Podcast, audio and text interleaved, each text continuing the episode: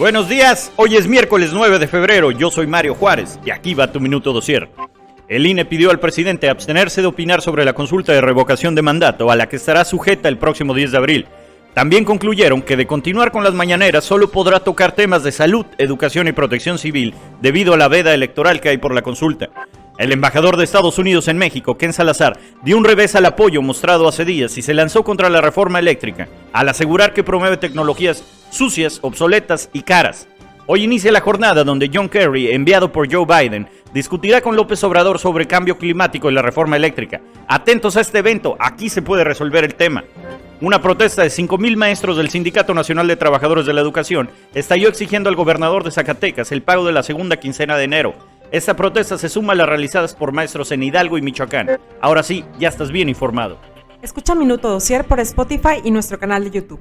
Síguenos en Instagram y TikTok como Dosier México.